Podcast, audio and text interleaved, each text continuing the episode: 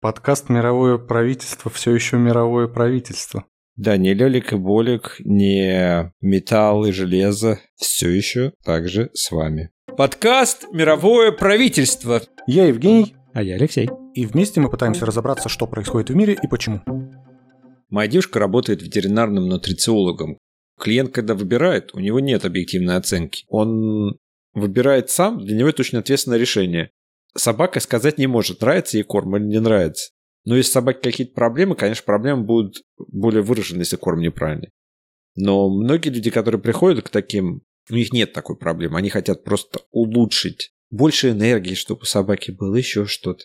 Но им кажется, что есть какая-то проблема, и ее нужно как-то решать. Они не очень понимают, в чем проблема. Что можно улучшить, да, жизнь собаки. Ну, как ты, как люди начинают вдруг витамины такие, о, у меня сезонная, а витаминоз кажется. Надо витаминчики попить. Ты же тоже не часто просто так делаешь не потому, что у тебя там, я не знаю, кожа отшелушивается или какие-то явные признаки авитаминоза. Да, конечно. 99% людей, принимающих витамины, назначают себе их сами. Да, да, именно. Не исходя из каких-то медицинских показаний, не сдавая анализ на витамины, а просто ну вот что-то мне кажется, что... Железа не хватает. Да, да, вот что-то меня на ножи тянет. Наверное, у меня недостаток железа в организме. Какая-то есть проблема, и, и человек ищет ее решение. И, допустим, вычитывает в интернете, что повышенная утомляемость, раздражительность – это может быть симптомом нехватки магния. Например. И человек, о, точно, наверняка это магний, надо попить. Тут вопрос в другом. Интересно было бы, есть, есть ли исследования, которые анализируют, насколько реально у людей были проблемы, когда они стали принимать вот такие решения. Когда они решили, что им нужны витамины, существовала ли проблема? Очевидно, существовала проблема. Но совсем не факт, что эта проблема была в недостатке витаминов. Скорее всего, не в них дело. Понятно. Но то, что проблема какая-то существовала, очевидно, потому что человек ее ощущал. Это же единственный критерий существования проблемы на самом деле. Ощущает ли ее человек? Ну, я понимаю, о чем ты говоришь. А ты не предвидишь, это не, это не про предвидение какой-то или опыта. Например, каждую осень я становлюсь слабее, поэтому, наверное, надо попить витамины, потому что скоро начнется авитаминоз. Наверное, кто-то и так подходит, конечно. Но опять же человек считает, что у него есть проблема. Он ощущает, что осенью, допустим, мне становится хуже, и я придумываю для себя решение заранее. То есть я чувствую, что у меня есть проблема. Тебе не кажется, что у человека изначально какое-то желание модифицировать, менять и создавать эти все решения проблем, которых, может быть, даже и не существует? Потому что я в этом вот это вижу. Так проблема существует, когда человек чувствует, что она существует. И совсем не факт, это вообще большая редкость, чтобы человек понимал, в чем именно проблема. Но то, что она есть, это достаточно несложно почувствовать. Тревожность какая-то возникает. Чувствую, что у меня проблема. Начинаю искать, а в чем именно может быть проблема. И тут уже куда кривое мышление выведет. Может быть, на витамины, может быть, на психолога, может быть, на, не знаю, какой-нибудь йога-ретрит, может быть, на поход в церковь, в конце концов, может быть, на не знаю, на то, чтобы пойти учиться в институт. Ну, понятно, у кривой, у кривой мышления неограниченное количество разных возможностей. Это просто сам факт вот ощущения проблемы в голове, он ведет к тому, что человек ищет какое-то решение. Я пытался понять, создаем ли мы сами себе проблемы и придумываем их, или они реально существуют. А здесь нет никакой четкой границы между создаем или придумываем. Придуманная проблема, она точно такая же проблема, как и реально существующая. Да, я понял. Здесь границы-то, по сути, никакой нету. Это вот как ты мне когда-то рассказывал про то, что проблемы нельзя сравнивать друг с другом, они не имеют рейтинга. Да, да, это однозначно. Что у богатого человека такие же проблемы с деньгами, как у бедного. У одного их очень много, а у другого их нету. Но это не значит, что богатый человек воспринимает проблемы с деньгами как-то по-другому, нежели бедные. У них у обоих проблемы, и они более значимы для них, безусловно. Здесь именно вопрос внутренней значимости этой проблемы. И если человек чувствует, что мне плохо, то бесконечно можно рассказывать о том, что ну, а вообще-то в Африке дети от голода умирают. И у них вообще нет крыши над головой. Вот у них проблемы. А у тебя фигня, а не проблема. Ну, да нет. Это тоже проблемы. Насколько я понимаю, именно поэтому их и нельзя вот как-то ранжировать сравнивая да. свои проблемы с проблемами других людей. Слушай, была интересная история у одной моей знакомой. Она вдруг в какой-то момент стала очень плохо себя чувствовать и болеть прям реально. И она думала, что ей сделали какой-то укол в один из момент посещения больниц и отравили. И на полном серьезе она два года прям болела, страдала. Вот сейчас она выздоровела, чувствует себя намного лучше, и все у нее нормально. Но история, которая с ней произошла, она настолько мистическая, настолько как бы покрыта вот этой тайной, загадкой, конспирологией, потому что ни один врач ее ничем не диагностировал. Никаких нарушений в организме явных. То есть ей было плохо, и никто не мог найти да. причину. А к психологу она ходила? Она не искала психологически, она искала именно физиологически. То есть диагностики Это как раз постоянно... очень частая история, и с этим и связана проблема ипохондриков. Расскажи поподробнее. С тем, что человек ищет э, источник проблемы именно в физиологии, именно что у меня там какое-нибудь заболевание особо редкое, форма, которую никто не может найти, опухоль где-нибудь, или вот как вот эта твоя знакомая, что меня отравили, у меня какой-то жуткий токсин. Да-да-да, именно токсин. Именно, именно она, она, она именно говорила про токсин. То, что ей ввели токсин, из-за этого она себя просто плохо чувствует. Вообще все поменялось после этого. Ну да, и сколько ты говоришь, полтора года она Два года ходила? почти, да. Два, два года. Почти, почти два года. И при этом Ей было два года плохо, да? Да. Ну, как бы она вообще пропала отовсюду из социальных сетей, говорила, что очень слабая, ей плохо, постоянно говорила о том, что ее отравили, она не знает чем. И чисто с логической точки зрения, если бы она посмотрела, то ей не могло бы быть так плохо так долго, от, даже если бы ей ввели токсин. Для этого нужно регулярно вводить этот токсин, чтобы ей продолжало быть так же плохо. Но поскольку у нее появилась вот такая сверхценная идея, да. то все, уже, ну и она искала именно там источник. А источник находится в голове, вот у ипохондриков, по крайней мере. Собственно, брат моей бывшей жены, вот он такой именно типичный ипохондрик, который все время выискивает и ругает на то, что врачи не могут найти, что все неправильные врачи ничего они не умеют, и вот он все время думает, что у него опухоль какая-нибудь в мозгу, из-за этого у него там головокружение и что-то.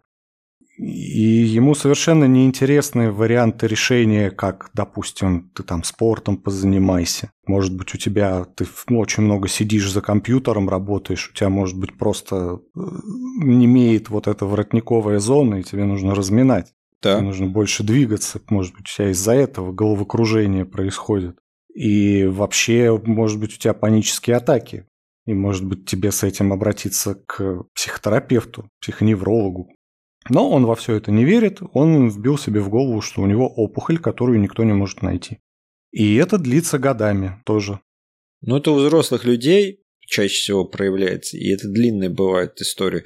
А как, как психологи с этим работают? За, за счет чего? Это, ну вот конкретно панические атаки, это и психотерапия, совмещенная с фармакотерапией. Ну да, паническими атаками, понятно, тебе дают таблеточки, они тебе слегка тревожность твою понижают, вот те самые. Именно, да. И, соответственно, психолог еще и ищет источник этой тревожности в каких-то вот травмах. Понял. Просто снимается у походников тревожность общая, и таким образом они становятся менее зациклены на своем текущем состоянии и больше появляется возможность фокусироваться на внешнем. Да, да, именно так. Хорошо. И, кстати, ты знаешь, до нашего разговора я не думал о том, что у нее мог быть случай именно классической ипохондрии, а сейчас, поговорив с тобой, я понимаю, что это, скорее всего, она, бы, она и была. Но просто если все остальные варианты она уже проработала, а насколько ты говоришь, что она ходила Вообще, по врачам и исследовала... Просто по всем,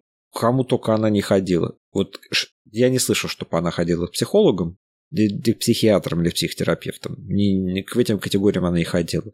Но она ходила По-моему, даже каким-то духовным гуру. Это само собой, конечно. К кому угодно, но только не к психологу. Уже даже, да, уже к гуру какому-нибудь, уже к шаману, к экстрасенсу, к гадалке. Я тебе честно скажу, что вот эта история, когда я ее даже тебе рассказывал, у меня почему-то в голове не возникло варианта сходить к психологу самого даже. Если бы мне такое сказали, я бы действительно почему-то бы фокусировался на медицине, на фармакологии, на вот всем вот этом. И я бы, наверное, поверил, что человека могли отравить, но это мое допущение, которое ложное. Я просто исхожу из э, такой логики, что если человек поискал, проверил именно в области физиологии, Ты меня сразу и там убедил. ничего не было найдено, то как бы разумный вариант сходить с этим к психологу. Может быть, он поможет. Конечно же, есть шанс, что это просто попадались плохие диагносты, которые не то ей искали и не там. Но поскольку она уже попробовала один подход, ничто ей не мешает попробовать еще один подход. Потому что мозги – это точно такой же орган, который можно лечить. Хорошая идея, ее надо записывать. Что мозги – это органы, их можно лечить. Мне нравится такой подход. Прикинь, а мы записываем. Мы же записываем, правда? Записываем. Не говори записываем. мне, что ты забыл нажать на кнопку. Нет, нет, все записывается. Нет, просто есть диссоциация, знаешь, есть интеллектуальная составляющая, это какой-то космос абстрактный, и твое тело. Это такая реальная материальная вещь, которая стоит на этой земле, подчиняется законам физики.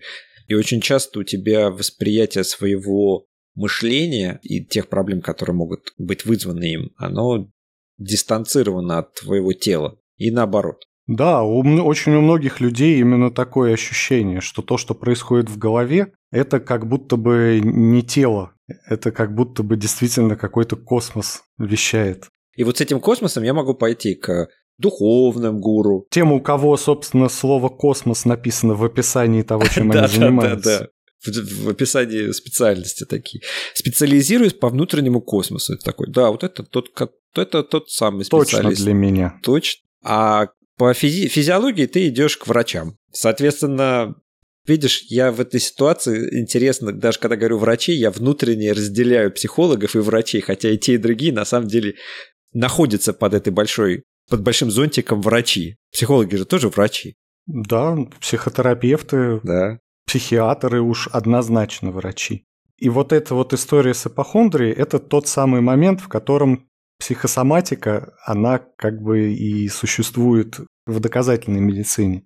Потому что доказательная медицина не принимает вот эту теорию, что все болезни от нервов, потому что причинно-следственную связь очень как бы сложно найти.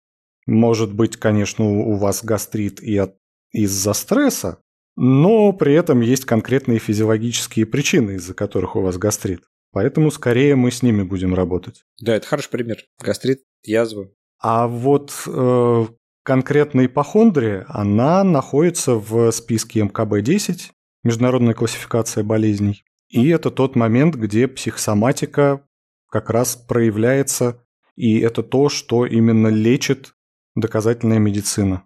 Это существует как диагноз. В неотложке очень, но очень не любят ип- ипохондриков. Прям, и они их знают в лицо. Ну, конечно. Я когда был, я слышал разговор, у меня брали какие-то там температуру что-то или анализ или еще что-то. Я сидел в кресле, и такие я видел грустный взгляд двух санитаров, которые так посмотрели на открывающиеся двери такие. А, опять этот товарищ. Ну, как обычно, говорит. Ну, там частый клиент, который все время на что-то жалуется, каждый раз на что-то новое, постоянно ходит неотложку. Да, это все именно про существование проблемы, про то, что у человека она есть, но ее нужно определить, найти, в чем она именно. А человек-то чувствует, все равно чувствует. Человек, который не чувствует, что у него проблемы, он не пойдет искать ее решение. Мне стало интересно представить древнегреческого ипохондрика, которых... Потому что греки же придумали слово. Наверняка. Говорят, перевод с греческого «подреберье». В древности считалось, что в данной области локализуется болезненный источник этого состояния. Да, вот это ощущение, что сосет под ложечкой. Как мы деликатно стали называть ипохондриков, да? Те, кто сосут под ложечкой, очень деликатно. И получается, что нужно не разделять, наверное, вот проблемы физиологические от проблем ментальных, психических, потому что и то, и другое проблемы, которыми нужно справляться, которые нужно выяснять причину, в чем именно состоит проблема-то, и ее и исправлять. И это как раз самое сложное, потому что тут нужно еще найти того, кто тебе сможет помочь, сможет найти, выяснить, в чем именно проблема. А ты при этом еще и поверишь, потому что человек, приходящий к нутрициологу домашних животных, он же тоже думает, что у него какая-то проблема с собакой. И вот обращается, и тут большая проблема с тем, чтобы поверить этому специалисту, что он на самом деле говорит тебе правду и что он хороший специалист. Да, это, это самое интересное, потому что в ипохондрии, как вот в, в основных опис, описательных ее характеристиках там есть депрессия, тревожность и мнительность. Это очень интересный набор, потому что, соответственно, депрессия ты все время рас, расстраиваешься, правильно? Мнительность ты никому не доверяешь, и, соответственно, тревожность ты беспокоишься о чем-то. Да, и это получается замкнутый круг. То есть ты да. тревожишься, но при этом ты не доверяешь человеку, который тебе, может быть, мог бы решить эту проблему, снять эту тревогу. Но у тебя мнительность мешает. Но при этом ипохондрия в статьях пишут, что ипохондрия, она может являться вторичным признаком депрессии. Как часть составляющей этой ипохондрии. Как может... Или как причина вообще. Как причина, да. Это очень интересно. Знаешь, я об этом не знал. Я не отслеживаю свои, свое здоровье, насколько я волнуюсь по поводу своего благосостояния. Но я сейчас представляю, что в связи с ковидом-то у людей, может быть, даже усилилась ипохондрия. Наверняка. Она должна была очень усилиться как раз. Очень много людей стали переживать из-за того, не болею ли я чем-то страшным, а тут вот оно есть, это самое страшное, чего боится весь мир. И эти страхи стали подпитываться активно, конечно. Ты читаешь там, да, про ипохондрию? Нет, я уже закончил читать. Нет, я, задум... я задумался. Я, короче, сдерживаюсь просто от одного, потому что я так радуюсь у меня внутренний ребенок очень прыгает от радости внутри. Я никогда не знал, что моя бывшая жена, которая была, кроме всего еще того, что я о ней знал, она еще и была ипохондриком. Потому что мы с ней ездили в неотложку без конца.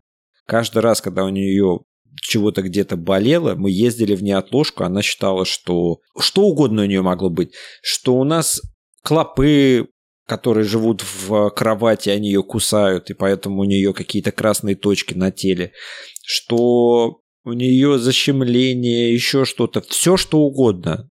В неотложке мы жили. Как что?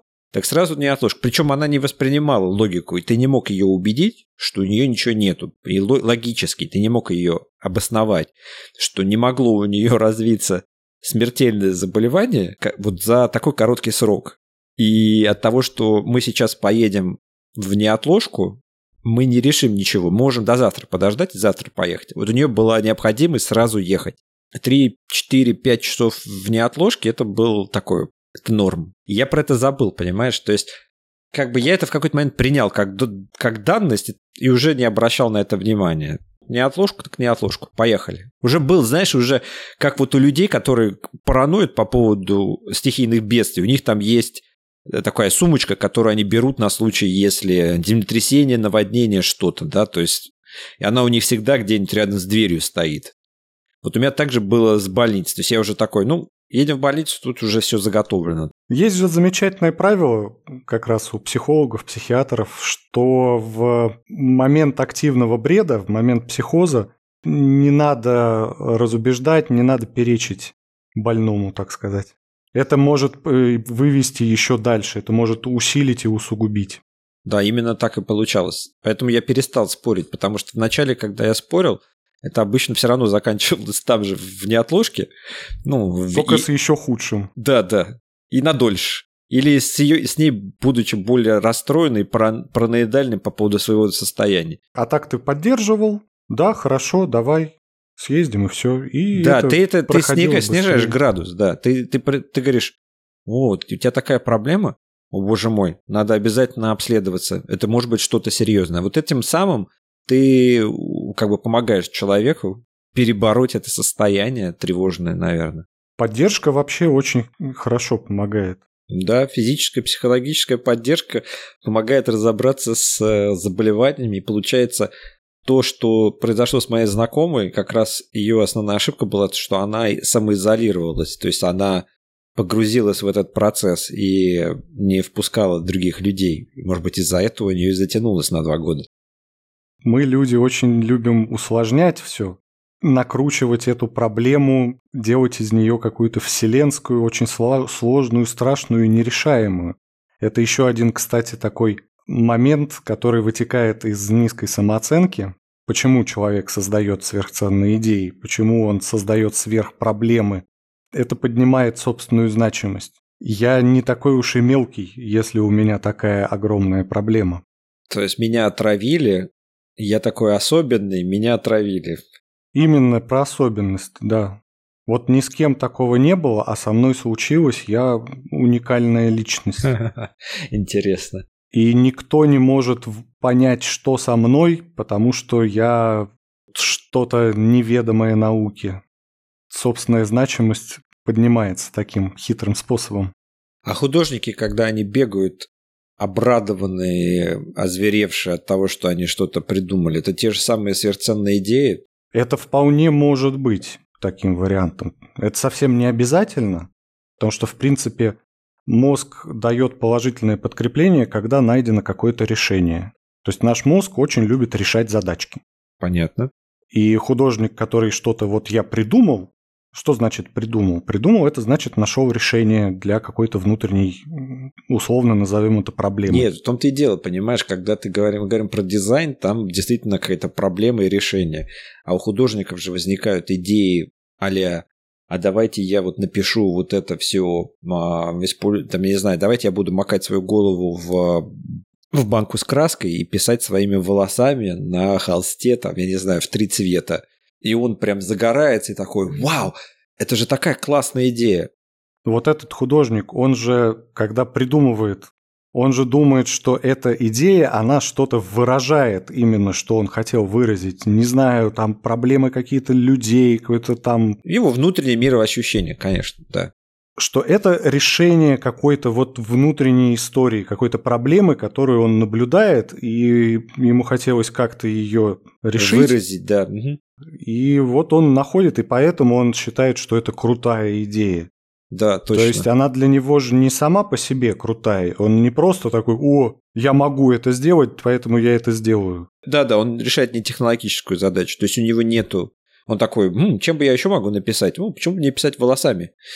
А он именно, да, он думает, что это решает его внутренне. Он так, это, это единственный способ для него выразить, как он чувствует, выразить свой страх потери волос, например. Да, и поэтому он и получает вот этот замечательный выброс эндорфинов, когда находит решение. Но это работа с подсознательными проблемами, да, наверное? А это, это просто работа с проблемами. Хорошо. Человек чувствует некую неудовлетворенность, чувствует, что что-то хреново.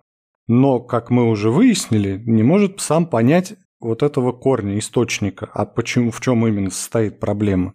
Соответственно, когда ему кажется, что он нашел решение, он испытывает кайф потому что он думает, что это избавит его от проблемы.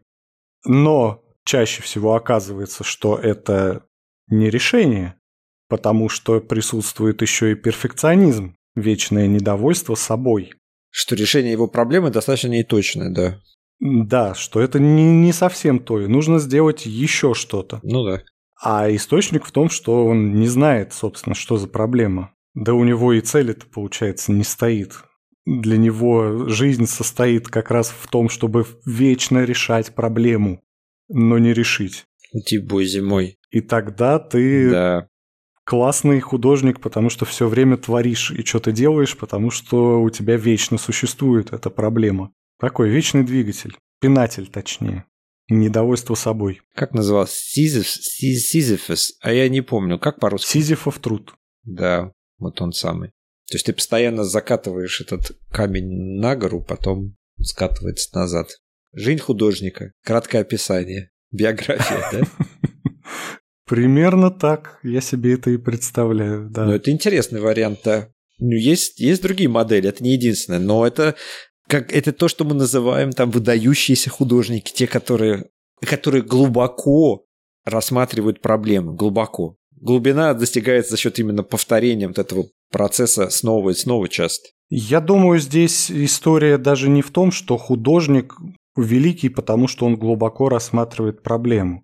Это скорее потому, что он умеет искать решение именно в плоскости искусства для своей проблемы. Все же люди ищут решений. У всех есть проблемы какие-то свои у каждого. Но каждый по-своему. Твоя знакомая, она могла бы в искусстве искать решение своего недомогания. Она искала его во врачах. Очень интересно было бы вообще встретить людей и посмотреть на тех, которые решали подобные проблемы в искусстве. Мне просто искренне стало интересно изучить это именно с э, перспективы как бы художника, потому что ты предложил вариант психологии, который я до этого не рассматривал. Был вариант, соответственно, врачей, которые она использовала, и также всякие духовные истории, там, там йоги и так далее. Вот это все. Целители. Космопрактики, да. Космо, космопрактики, да. Они самые. Но могла бы попробовать и в искусстве. А то есть, получается, можно пробовать себя в чем угодно. То есть, это как бы решить эту проблему. То есть, жизнь в какой-то степени является решением вот этого множества проблем теми путями, которые мы которые нам известны. Которые нам привычны, которые мы знаем, да. То есть человек живет просто именно в, это, в этой парадигме постоянного решения каких-то проблем, работы со своими неврозами, удовлетворения своих ожиданий. Если мы это уберем, я вот я к этому веду, что если мы это уберем, то человек как бы у него не будет желания жить. И выпадет в нирвану. Примерно такая цель буддизма человека который... Нет, ну видишь, у них же тоже цель. У них та же самая навязчивая идея, которая в том же самом цикле, в котором они приближаются и которой они пытаются это достигнуть не навязчивая идея. Нет, это не навязчивая идея. Здесь очень большая разница, потому что это практика. Буддизм – это не религия, у которой есть какая-то вот цель существования, а это методология, философия, которая рассказывает о том, как можно избавиться от проблем. И когда вы избавляетесь от проблем, вы попадаете в нирвану. То есть условное состояние без проблем они называют нирваной. Да. Тут цель скорее внутреннее спокойствие и гармония. Я просто к тому, что тоже изначально, о чем я говорил, оно предполагает, что для человека внутреннее спокойствие, гармония и состояние, когда ты тебе ничего не хочется, ничего не надо, оно условно недостижимо, потому что оно является концом существования этого человека. В тот момент, когда ты достигнешь нирваны, ты перестанешь как бы существовать. Потому что если даже мы рассматриваем этот вопрос, мы сразу, вот помнишь то разделение, которое я привел до этого, про тело и разум. То есть нирвана, она происходит в разуме, и тебя как бы твое существование будет перенесено в именно в сферу разума. Ты про тело вообще как бы, тело перестанет существовать. И вечная жизнь, она же происходит уже за пределами твоего тела. Соответственно, жизнь в том варианте, в котором мы ее знаем, она про постоянный вот этот труд, закатывание камня на голову. Получается так. Получается, что в этом и состоит жизнь в проблемах и поисках их решения. Да, и цинизм ситуации, когда люди сейчас говорят, ой, у меня столько проблем, то есть ты такой, то есть ты настолько живой, понимаешь?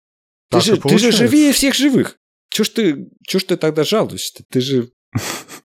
Эта боль у нас жизнью зовется. Именно так. Да, так и получается, что мы живем, поскольку убегая от боли к удовольствию, мы все время и живем в проблемах, которые мы решаем это и есть жизнь.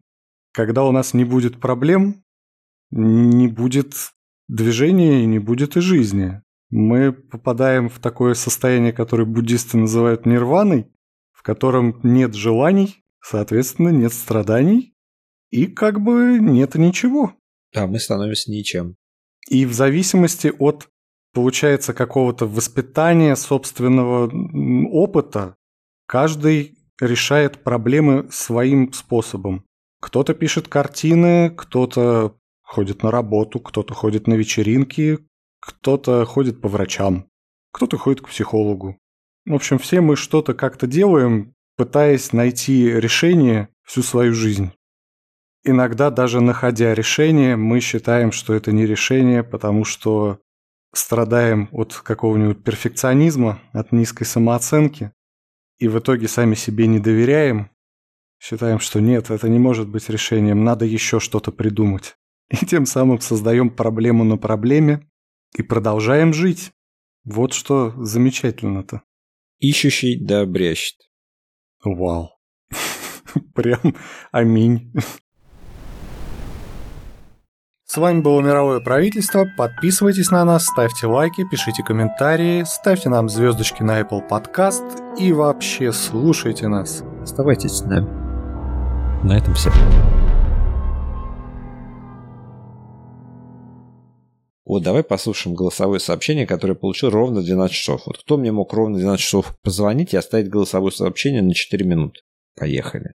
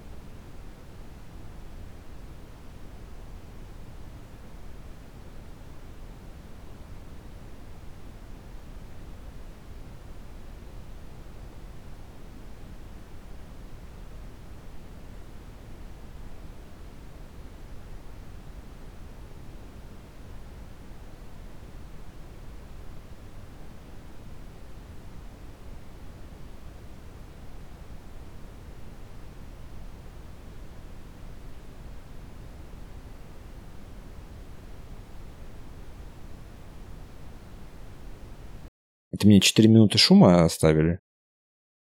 Ровно 4 минуты шума. Позвонили в 12 и оставили 4 минуты тишины. Классный сервис, надо всем подписаться. Надо сделать такой сервис под подписки. Ты платишь доллар в месяц, тебе звонят каждый день в 12 часов и оставляют 4 минуты тишины. А ты вот это можешь слушать. Отлично. Это же великая на самом деле штука, тишина. Напоминание о том, как важно останавливать внутренний диалог. И позволяет тебе также на 4 минуты выйти из офиса. Ты можешь сказать, извините, мне надо послушать голосовое сообщение. И на 4 минуты перерыв. И при этом сделал очень полезное психологическое действие. Конечно. Погрузился в тишину, сблизился с пустотой, взглянул в глаза бесконечности. Понятно. Про глаза бесконечности мне понравилось. Это название, вот, кстати, сервиса «Глаза бесконечности». Подписываешься за доллар. Мы тебе присылаем да, 4 и тебе минуты ровно в какое-то время да, присылают 4 минуты тишины. Так, если вы слушаете подкаст и вы это услышали, вам это понравилось, пожалуйста, не крадите это у нас. У нас таких хороших идей мало. Пожалуйста, крадите, пожалуйста, сделайте. И мы будем очень рады, если какая-то из наших идей будет воплощена в жизнь. А потом, когда сделаете, будете давать интервью какому-нибудь The Economist, рассказывать о том, как вы заработали свои миллиарды, вы расскажете, откуда вы услышали эту идею. Это наша стратегия по продвижению подкаста.